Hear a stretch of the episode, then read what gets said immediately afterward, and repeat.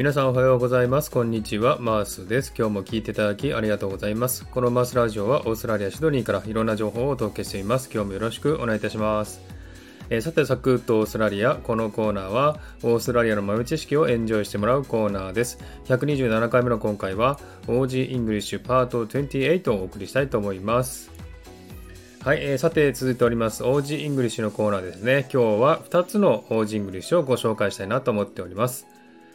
はい、まず1つ目なんですが、えー、far out ですね。far out。これがリエゾンして far out ですね。これはすごいとかすげえとかね、驚いた時に使う言葉ですね。えー例えば例文を挙げますと Did you get a job? Far out っていうんですね。仕事見つかったんだってすごいねっていう感じですね。そういう感じで使います。far out。これはアメリカ英語でも使いますけどもね、オーストラリアでもよく使われる言葉です。はい、その次ですね。2番目、おいですね。えこれはですね、アメリカ英語の hey という意味と同じですね。え誰かの注意を引きたいときに使う言葉です。えオーストラリアでですね、突然この言葉を聞いたらですね、日本人なら驚きますよね。え日本語のおいと似ている表現ですね。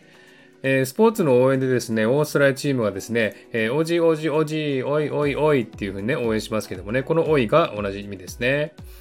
これはですね、もともとイギリス英語だそうでして、オーストラリアのほか、ニュージーランドとかカナダとか南アフリカでも使われているようですね。ただとてもとてもね、インフォーマルな言葉なので、友達同士で使うのがいいかと思います。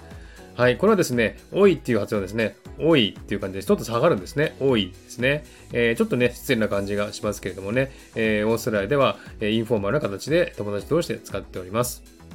はい、こんな感じでね、今日も2つの Aussie English をご紹介しました。えー振り返ってみたいと思います。1つ目が far out, far out。2つ目が oi, oi。